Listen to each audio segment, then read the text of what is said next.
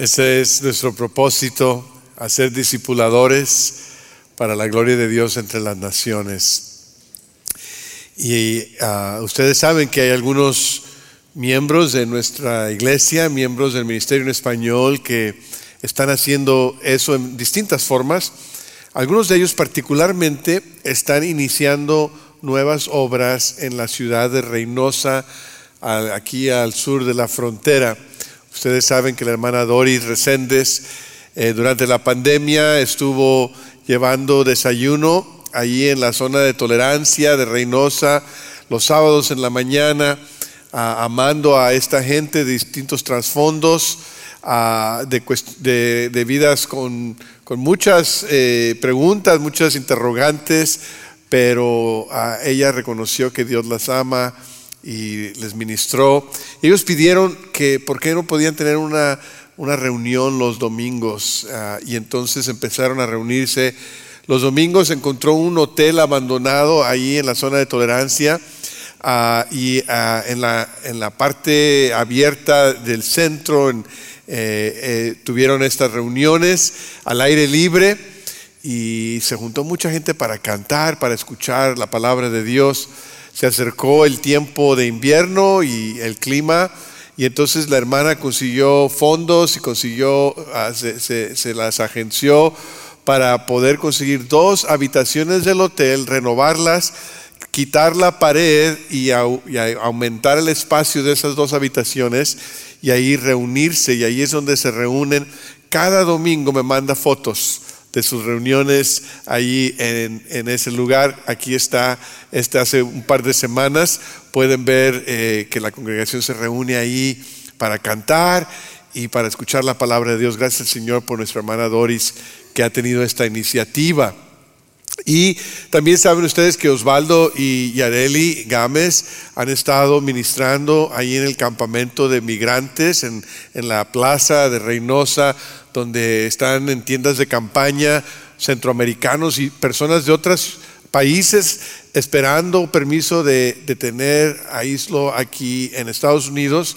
Y mientras esperan, ellos han ido a presentarles el Evangelio, muchos han confiado en Cristo, se han bautizado ahí mismo y ahí mismo han formado una iglesia. No tienen edificio, pero hay iglesia. Se reúnen, hacen discípulos, comparten el Evangelio, bautizan y así cuando están saliendo a otros lugares en Estados Unidos o si se regresan a Centroamérica están llevando el Evangelio allá. así que gracias a Dios por ese ministerio que se está multiplicando. También Osvaldo y Areli están yendo a casas de personas en Reynosa para plantar iglesias en casa. Y hace como un año empezaron a llevar estudios bíblicos a la casa de Carlos y Yamilet. Y empezaron a compartir historias de esperanza. Y al compartir estas historias, Yamilet decidió seguir a Cristo como su Señor y Salvador personal. En abril del año pasado, le dijeron, mira, qué bueno, nos gozamos contigo, el siguiente paso es el bautismo. Él dijo, bueno, tengo que hablar con mis familiares, tengo que pensarlos, esperó. Hace un par de semanas que Osvaldo ah, eh, y Yareli fueron a su casa y ah, abrieron la Biblia y vieron la historia de Felipe y el eunuco etíope, donde el eunuco ah, acepta el Evangelio y dice, ¿qué impide que me bautice? Ahí hay agua. Y entonces al ver este pasaje de la Biblia, Yamilet dice, yo quiero bautizarme. Y como no tienen edificio de la iglesia, eh, pues Osvaldo le dice, ¿tienen bañera? aquí en tu casa y dijo, sí, pues vamos a la bañera. Así que aquí está esta fotografía de Osvaldo Ah, listo para bautizar a Yamilet enfrente de su hijita, su bebé y enfrente de Carlos. Y ahí ahora el propósito es reunirse en esa casa semanalmente para iniciar una iglesia allí. Hemos estado hablando este mes de la iglesia en una serie que hemos titulado Reactivarse. Y la, eh, la primera semana de la serie yo les hice la pregunta, ¿por qué? ¿Por qué debemos activarnos en la iglesia? Y vimos un pasaje donde Jesús dice, sobre esta roca edificaré mi iglesia, sobre esta piedra edificaré mi iglesia. Y dijimos que la palabra iglesia viene del griego eclesía. Eclesía quiere decir la congregación de Dios. eh, eh, los convocados por Dios. Eh, quiere decir la asamblea que Dios ha reunido de aquellos que ha llamado de las tinieblas a su luz admirable, de aquellos que Él ha sacado del mundo para que sean su pueblo especial. Entonces no importa si se reúnen en una plaza, no importa si se reúnen en un hotel abandonado, no importa si se reúnen en una casa, no importa si se reúnen en un edificio como este, cuando el pueblo de Dios se reúne es eclesía, es el pueblo de Dios, es la expresión de la iglesia del Señor. El domingo pasado el hermano Eder Ibarra hizo otra pregunta, ¿por qué unirnos a la iglesia? Y habló de ese pasaje donde Pedro, cuyo nombre significa piedra, dice que cada creyente es una piedra viviente, que tú y yo somos piedras vivientes que formamos un templo espiritual en donde Dios habita. Y nos unimos a la iglesia para demostrar nuestro compromiso con Cristo, la piedra angular, y unos con los otros las piedras vivas. Hoy yo traigo otra pregunta. ¿Por qué servir en la iglesia? Ah, ¿Cuál es la diferencia entre ser espectador y ser participante? ¿Somos audiencia o somos los actores en la iglesia? ¿Qué quiere decir esto de servir en la iglesia? Les llamo su atención a Primera de Corintios capítulo 12, donde podemos ver eh, cómo Pablo trata este tema con la iglesia en Corinto. Primera de Corintios capítulo 12, todo el capítulo es relevante al tema, pero es un poco largo, no lo voy a leer todo, solamente algunos versículos. Comenzamos con el 12. Primera de Corintios 12, 12. De hecho, aunque el cuerpo es uno solo, tienen muchos miembros, y todos los miembros, no obstante de ser muchos, forman un solo cuerpo. Así sucede con Cristo. Todos fuimos bautizados por un solo espíritu para constituir un solo cuerpo, ya seamos judíos o gentiles, esclavos o libres, y a todos se nos dio a beber de un mismo espíritu. Ahora bien, el cuerpo no consta de un solo miembro, sino de muchos. Y si brincamos hasta el final del capítulo, el versículo 27, dice lo siguiente, ahora bien, ustedes son el cuerpo de Cristo, y cada uno es miembro de este cuerpo. En la iglesia, Dios ha puesto en primer lugar apóstoles, en segundo lugar profetas, en tercer lugar maestros, luego los que hacen milagros, después los que tienen dones para sanar enfermos, los que ayudan a otros, los que administran y los que hablan en diversas lenguas. ¿Son todos apóstoles? ¿Son todos profetas? ¿Son todos maestros? ¿Hacen todos milagros? ¿Tienen todos dones para sanar enfermos? ¿Hablan todos en lenguas? ¿Acaso interpretan todos? Ustedes por su parte ambicionen los mejores dones. Ahora les voy a mostrar un camino más excelente. Y el capítulo 13 es ese camino más excelente, la exposición de Pablo acerca del amor verdadero, el amor agape, el amor de Dios. Pero aquí lo que vemos en el capítulo 12 es a Pablo enseñando a la iglesia en Corinto acerca de los dones espirituales. Porque la iglesia en Corinto aparentemente había malentendido los dones espirituales. Es más, quizás los habían mal usado. Y Pablo los corrige. Pablo les dice, necesitan entender por qué Dios ha dado dones espirituales y cómo se deben utilizar. Y al escribir Pablo, inspirado por el Espíritu Santo, nos habla a nosotros en el día de hoy también, dos mil años después. Yo veo aquí a la Trinidad. Veo al Padre, al Hijo y al Espíritu Santo convocándonos y animándonos a servir a la iglesia. Así que vamos a ver los ABCs de esto aquí en este capítulo. La A, en primer lugar, somos asignados por el Padre. A veces el llamado al servicio viene basado en una necesidad. La iglesia dice necesitamos sugieres, necesitamos obreros de niños, Necesitamos alguien que nos ayude a decorar para, el, para la apertura de WIT en español.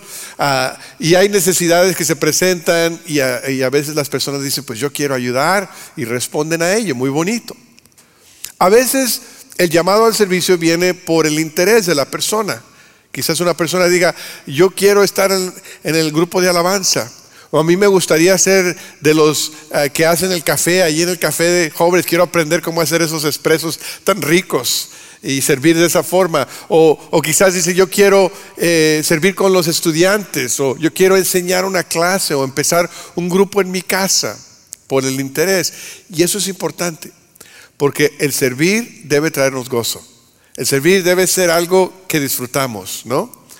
Pero el servicio no empieza por la necesidad y no empieza por el interés. El servicio empieza por el hecho de que Dios nos ha llamado y nos ha dotado para el servicio.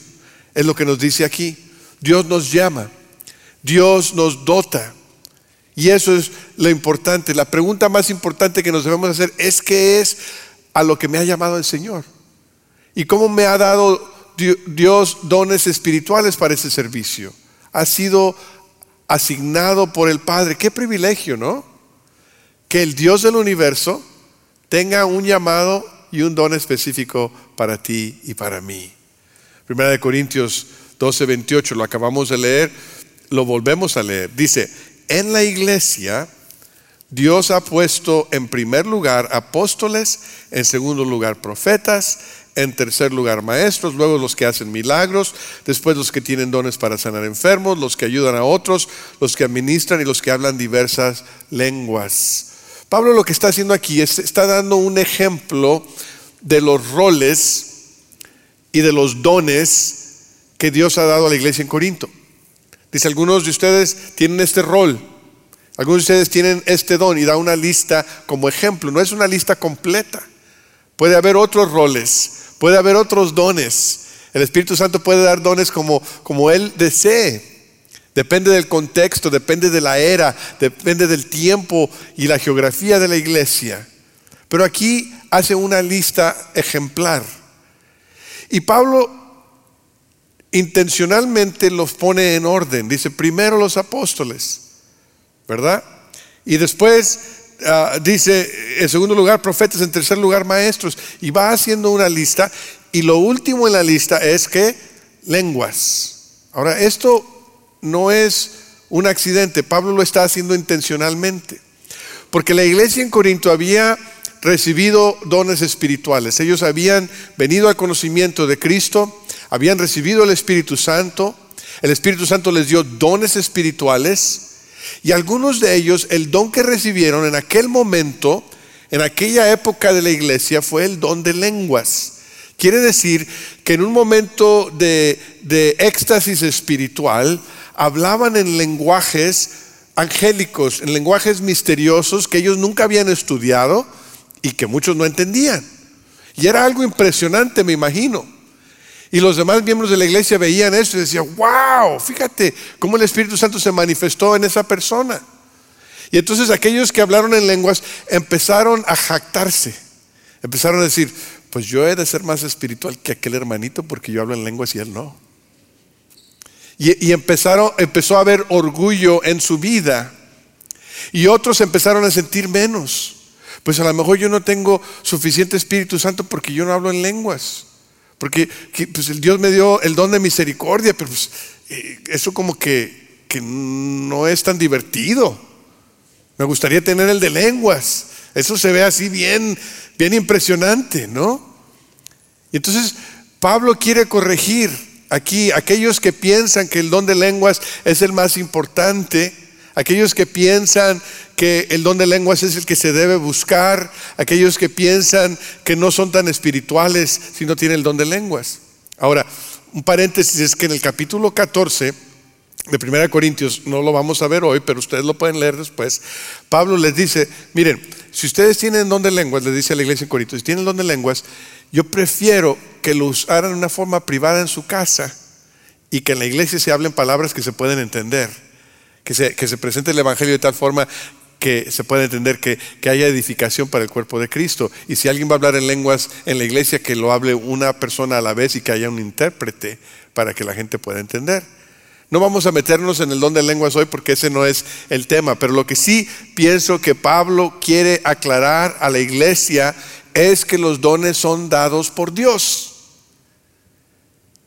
¿Cuál es el mejor don? ¿Cuál es el mejor don espiritual que tú puedes tener? Déjame decirte cuál es el mejor don espiritual que tú puedes tener. Es el don que Dios te dio. Ese es el mejor don. ¿Cuál es el mejor rol que puedes tener en la iglesia? El rol que Dios te dio. Porque si Dios te lo dio, pues Dios te lo dio.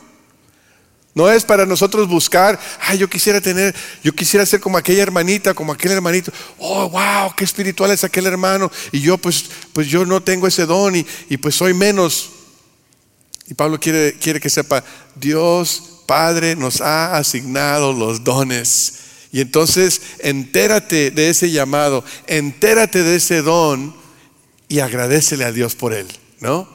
Yo, algunos de ustedes saben que a mis hijos y a mí nos gusta mucho hacer lo de la carne asada y ahumar carnes y nos divertimos con eso.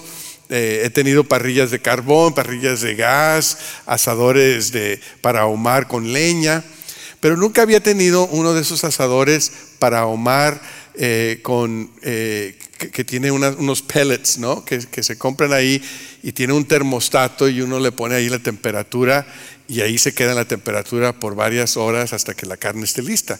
Nunca había pensado comprar uno, pero un hermano de la iglesia tenía uno así bien bonito, son carísimos, ¿no?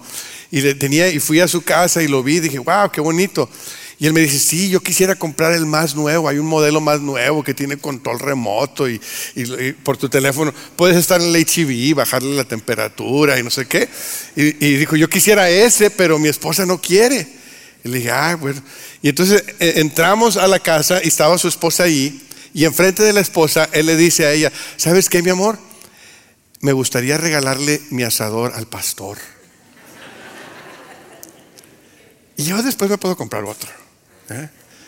Y ella me vio a mí y dijo, bueno, pues si es al pastor está bien. Y yo dije, gracias Señor, eres bueno, eres generoso. Y me llevé el asador a la casa. Y una de las cosas que yo pienso, cuando alguien te regala algo hay que usarlo, ¿no? Y entonces ahí tienen la foto del de, el domingo pasado durante un juego que no se debe mencionar. Por favor, no digan nada, sean buenos, no hablen de mi camiseta, fíjense en la parrilla. Pero cuando yo me tomo estas fotos, yo me imagino y las pongo en las redes sociales, yo me imagino que la persona que me lo regaló ha de, ha de contentarse y decir, qué bueno, qué bueno que lo está usando. A mí me da gusto cuando yo regalo algo y veo que la persona lo está usando.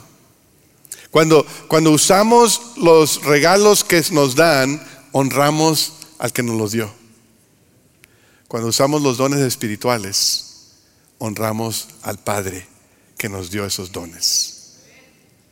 En segundo lugar, no solamente somos asignados por el Padre, sino somos bautizados por el Espíritu. La iglesia en Corinto tenía diversidad, había hombres y había mujeres, había judíos, había gentiles, había esclavos, había libres, había aquellos que hablaban en lenguas, aquellos que eran maestros, aquellos que practicaban profecía, pero todos tenían el mismo espíritu. Es lo que dice el versículo 13 aquí.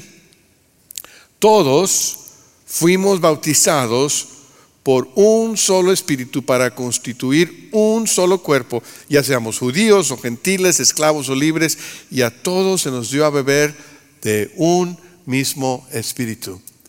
Cuando alguien confía en Cristo como su Señor y Salvador personal, Dios le regala a esa persona el Espíritu Santo.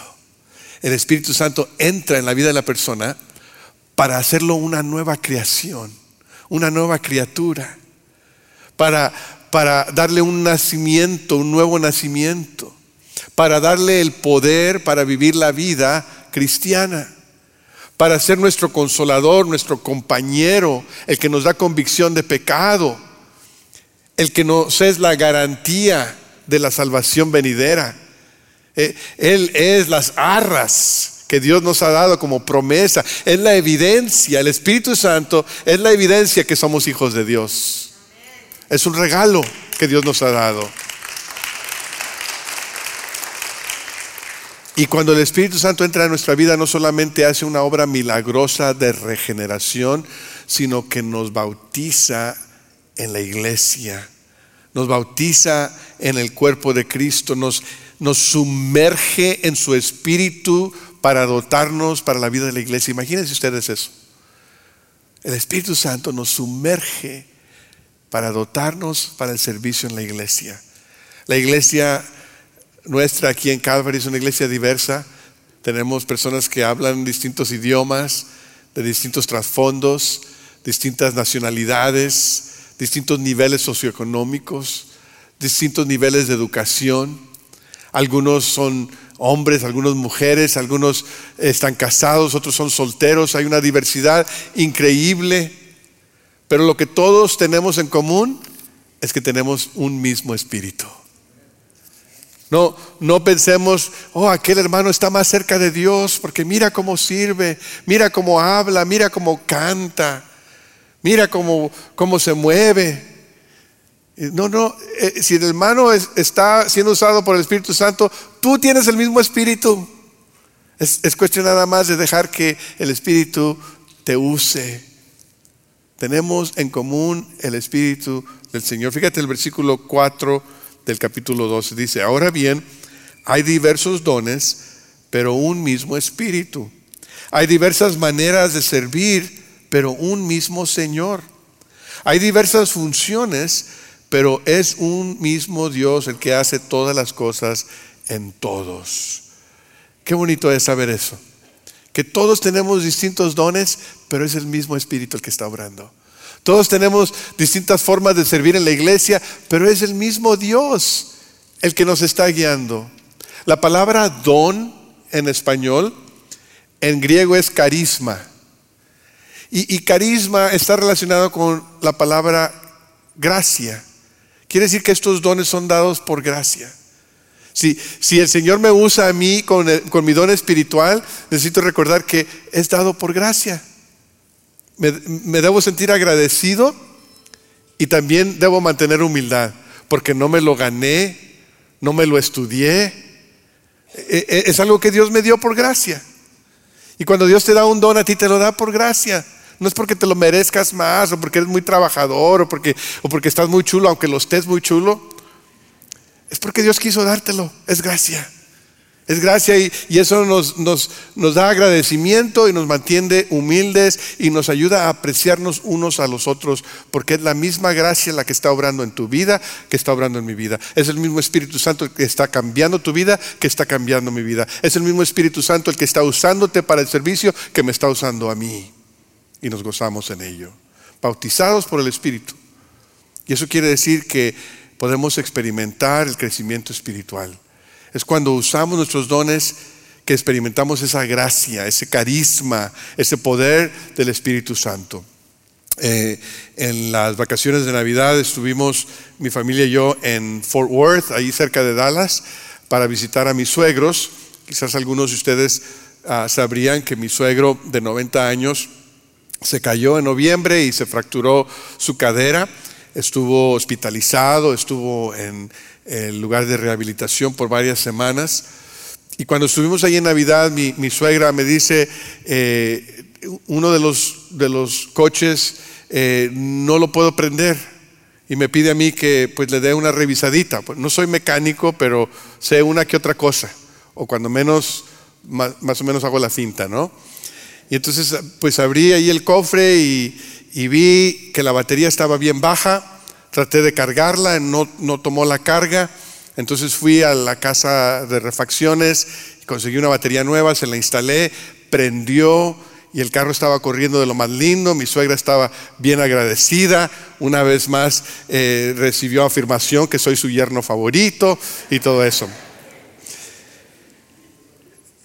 Y me dice, no entiendo por qué pasó eso, la había estado llevando a la agencia, le he dado su mantenimiento, es un carro relativamente nuevo. Y le dije, mire suegra, es que todas esas semanas que mi suegro estuvo en el hospital, usted estuvo manejando un auto, pero ese auto se quedó estacionado. Y cuando un auto se queda estacionado por muchos días, por muchas semanas, se baja la batería, se descarga. Un auto que no se usa pierde la energía. Y un cristiano que no sirve pierde la experiencia del poder del Espíritu Santo. Si quieres eh, crecer espiritualmente, si quieres sentir el poder del Espíritu Santo en tu vida, tienes que servir, tienes que mantenerte eh, eh, activo en el servicio del Señor. Honras a Dios, honras al Espíritu Santo y te edificas a ti mismo. Pero en, primer, en tercer lugar, también estamos no solamente bautizados por el Espíritu, sino conectados al cuerpo de Cristo. Esta semana pasada a mi hijo Joshua celebró otro cumpleaños y no hicimos una fiesta muy grande, ah, no hicimos gran cosa, pero lo que sí hicimos es que nos reunimos como familia. Tengo, todos mis hijos son adultos, viven en distintos lugares, tienen sus trabajos, tienen sus vidas, sus agendas. Así que cuando podemos todos coordinar nuestros horarios y juntarnos y hacer una carne asada y comer juntos y reír juntos y pasar tiempo juntos es bonito. No necesitamos más. Eh, todos estábamos contentos con ello. No, no necesita ser una gran celebración, simplemente estar juntos como familia. Qué bonito es que en nuestra vida cotidiana, que tiene sus demandas individuales, podemos contar con una familia. Cuando el Espíritu Santo vino a nuestras vidas, el momento en que confiamos en Cristo Jesús, tú y yo vinimos a ser hijos de Dios. Fue una decisión personal, fue una experiencia individual, pero también fuimos bautizados en el cuerpo de Cristo. Hay muchas imágenes que la Biblia da para hablarnos de la iglesia. Habla de la iglesia como un templo espiritual hecho por piedras vivas. Habla de la iglesia como la familia de Dios. La, familia de Dios donde Dios es Padre y nosotros somos hermanos y hermanas en Cristo.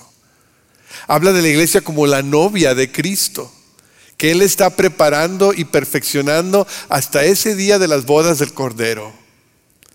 Pero aquí, en 1 Corintios 12, Pablo habla de la iglesia como un cuerpo, como un cuerpo, el cuerpo de Cristo, el versículo 27 una vez más, dice, ahora bien, ustedes son el cuerpo de Cristo y cada uno es miembro de ese cuerpo. Fíjense ustedes lo que dice aquí. Cada creyente está conectado al cuerpo de Cristo. Y como un cuerpo humano, el cuerpo humano tiene muchos miembros, ¿verdad? Y cada miembro del cuerpo es importante, ¿no es cierto? A veces no nos damos cuenta de la importancia de, uno de los miembros de nuestro cuerpo hasta que nos duele, ¿verdad? Eh, nomás que te duele una muela ya verás. ¿eh? O que te piques un ojo. O que te quiebres un dedo del pie. Y de repente dices, ay, se me olvidó que estaba eso allí. Pero tiene su función. Y es importante. No todo, dice Pablo, no todo puede ser ojo, no todo puede ser nariz, no todo puede ser pies o manos. Cada miembro del cuerpo tiene su importancia, tiene su función. Y cada miembro del cuerpo se necesita uno al otro. Cuando hacemos, cuando enfatizamos un miembro del cuerpo más que los demás, deshonramos a otros. Cuando decimos, no, aquí lo más importante de la iglesia es el pastor o el más importante de la iglesia es el que tiene este don, o el más importante de la iglesia es tal y tal. Decimos, entonces, ¿qué de más de los miembros? ¿Qué de los demás miembros? El único que es más importante de la iglesia es Cristo. Es la cabeza de la iglesia, la cabeza del cuerpo. Todos los demás somos miembros de ese cuerpo y somos importantes. Dile, dile a tu vecino que estás ahí, tú eres importante. Dile, pero dile como que si lo crees. Eres importante, ¿verdad? Y cuando, cuando un miembro del cuerpo no lleva a cabo su función, el resto del cuerpo sufre. El resto del cuerpo es afectado. Servir en el cuerpo de Cristo edifica al cuerpo. Cuando cada miembro lleva a cabo su función, cuando cada miembro sirve con su don espiritual, el cuerpo de Cristo crece y es fortalecido, se edifica. Versículo 7 de 1 Corintios 12. A cada uno se le da una manifestación especial del Espíritu para el bien de los demás. Importantísimo que Pablo le dijera esto a los corintios, para decirles, miren, los dones espirituales no son para presumir, no son para que te jactes y digas, mira lo que yo puedo hacer. Dice, no, el don espiritual es para que hagamos bien comúnmente, para que nos ministremos unos a los otros, para que nos edifiquemos unos a los otros. Estamos conectados al cuerpo de Cristo, así que edifiquémonos mutuamente. Esta carta está escrita a una iglesia local, a la iglesia en Corinto. Y Pablo les dice, miren, esta es la forma en que deben servir, usar sus dones, tomar sus roles para la edificación del cuerpo de Cristo. Ahora, el cuerpo de Cristo es más grande que una congregación local. Y a veces nos toca servir en la congregación local y también más allá. Pero lo importante es recordar que nuestro servicio es para edificación de los demás, edificación de la iglesia. En nuestra iglesia hay oportunidades para servir en muchas formas, quizás en la música y la alabanza, quizás por los medios, quizás en el ministerio de niños, en el café, en el punto de conexión para dar la bienvenida, eh, con, los adultos, eh, el liderar un grupo o enseñar una clase, el ministerio de mujeres de WIT en español, hay necesidad de aquellas que puedan servir en el Ministerio de Pan de Vida para dar comida a las familias de nuestra comunidad. Diáconos, necesitamos más diáconos. La iglesia sigue creciendo y parece que cada vez tenemos menos diáconos. Necesitamos más diáconos, necesitamos más siervos. Hay muchas formas de servir aquí en Calvary.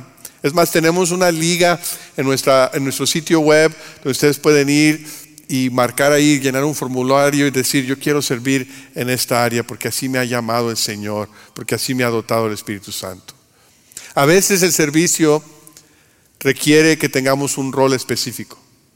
A veces es importante que digamos, bueno, el, Señor me tiene como maestro de mi grupo de crecimiento, o el Señor me tiene como diácono, o el Señor me tiene como coordinadora de un ministerio. Y ahí es donde estoy sirviendo. Eso es bueno. Hay veces no necesitas un rol, no necesitas una posición, simplemente utilizar tu don. Ahí en tu grupo de crecimiento o, en el grupo de oración o en una forma informal, en las personas que tú conoces de la congregación, puedes utilizar tu don, no necesitas título, no necesitas permiso para usar tu don. El Espíritu Santo ya te dotó. A veces parece que no estamos seguros qué hacer o cómo comenzar. A veces se nos hace que, no sabemos lo que estamos haciendo. Me recuerda de este video que les voy a enseñar, donde hay, hay un, ustedes saben que hay perros pastores, ¿no? Perros que, guían a las ovejas, ¿no? Y, eh, y, estos perros cuidan de las ovejas, las protegen, pero aquí ven que hay un, un, un cachorro que va a crecer un día a ser pastor de ovejas, ¿verdad? Pero por ahorita como que las ovejas no saben quién es y como que él no está muy seguro de lo que le toca hacer, ¿no? A veces yo me siento así en el ministerio. Yo soy su pastor y las ovejas van por otro lado, ¿verdad? A, veces quizás no sabemos cómo empezar o cómo hacer, pero un día ese cachorrito va a crecer a ser un perro pastor y va a cuidar de las ovejas y las va a proteger y las va a guiar porque así ha sido diseñado, está en su ADN. Y en tu ADN espiritual está el rol y el don que el Espíritu Santo te ha dado. Y quizás empieces así como el cachorrito, pero en la madurez y en el uso de tu don, Dios te va a usar de una forma increíble, de una forma que va a ser de edificación y de bendición. Si tienes el don de estimular, estimula. Si tienes el don de misericordia, ayuda a los demás. Si tienes el don de liderazgo, utilízalo. Cualquiera que sea tu don, empieza a usarlo y deja que el Señor te guíe. Esta semana que pasó, falleció una hermana de nuestra iglesia que acababa de cumplir 99 años. 99 años. Billy Hall se llama. Fue miembro de nuestra iglesia por 62 años. Y en el transcurso de esos años ella sirvió como maestra de escuela dominical, sirvió con los niños, sirvió a sus hijos, sirvió a sus nietos, sirvió a sus bisnietos. Y hace, no hace mucho que ella estaba aquí en el servicio de las once. Y es fácil para mí hacer un funeral, lo voy a hacer mañana, de una persona de 99 años que fue caracterizada por el servicio toda su vida. Qué bonito. Eso se puede celebrar, eso se puede honrar. Y me hace pensar a mí que cuando el fin de mi vida llegue, Yo quisiera ser recordado no por mis logros, no por lo que llegué a acumular, sino yo quisiera ser recordado como un siervo, como un siervo fiel, que supo servir a su familia, que supo servir al Señor, que supo servir a su iglesia. Yo quisiera escuchar las palabras del Señor que me digan al final, hiciste bien, siervo bueno y fiel. Has sido fiel en lo poco, te pondré en cargo de mucho más.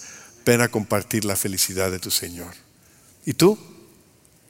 ¿Qué es lo que quieres escuchar al fin de tu vida? ¿Quieres escuchar esas mismas palabras? ¿Quieres que el Señor te diga, hiciste bien, siervo bueno y fiel? Has sido fiel en lo poco, te pondré a cargo de mucho más. Ven a compartir en la felicidad de tu Señor. Ojalá que tu respuesta a la palabra de Dios hoy sea, Señor, quiero ser un siervo fiel. Quiero servir donde tú me has llamado, donde tú me has dotado. Si tengo posición, voy a ser fiel ahí. Si no tengo título ni posición, voy a ser fiel de cualquier forma. Porque al que le voy a dar cuentas después de todo es a ti, a nadie más. ¿Nos ponemos de pie? Yo quiero invitarte en esta tarde a que consideres cómo responder a la palabra del Señor, al mensaje de su palabra. Quizás el compromiso que tú necesitas hacer el día de hoy es abrir tu corazón a Cristo, abrir tu corazón al Espíritu Santo para que entre en tu vida y te haga una nueva persona. Tú puedes poner tu fe en Cristo como tu Señor y Salvador, porque Él murió en la cruz por tus pecados, fue sepultado y al tercer día se levantó de entre los muertos. Y Él te puede perdonar, Él te puede hacer una nueva criatura y Él te dará su Espíritu Santo para que tengas el poder para vivir una vida nueva, eh, una vida llena de significado, una vida que sea de bendición a los demás y puedas ser integrante de la familia de Dios, de la iglesia, del cuerpo de Cristo. Si nunca lo has hecho, hoy lo puedes hacer. Allí donde estás, viendo en línea o aquí en persona. Y si ya lo has hecho, y si tú ya tienes a Cristo como tu Señor y Salvador, la pregunta que quizás necesitas hacerte el día de hoy es, ¿cómo estoy sirviendo yo a la iglesia? ¿Cómo estoy siendo de bendición al cuerpo de Cristo? ¿Qué dones, qué llamado me ha dado Dios que esté utilizando en este momento? Quizás quieras ir a la liga de nuestra página web y escoger ahí algo. O quizás quieras llenar una tarjeta de conexión y decir, yo quiero explorar esta área. Como el Señor te guíe así, te invito a responder, Señor, gracias por tu palabra. Gracias, Señor, por tu llamado. Gracias por el don que tú nos das del Espíritu Santo y los dones que el Espíritu Santo nos da para servir. Ahora, Señor, da convicción a cada uno de nosotros para confiar y obedecer de acuerdo a tu llamado, de acuerdo a tu propósito, Señor. Que tu Espíritu Santo trabaje en cada corazón ahora mismo, presencialmente y virtualmente, para que podamos hacer lo que tú nos estás llamando a hacer. Es en el nombre de Cristo que oramos. Amén. Amén. Vamos a responder durante este momento. Lo haremos cantando. Cualquier compromiso que el Señor te indique y te llame a hacer, es el tiempo de hacerlo.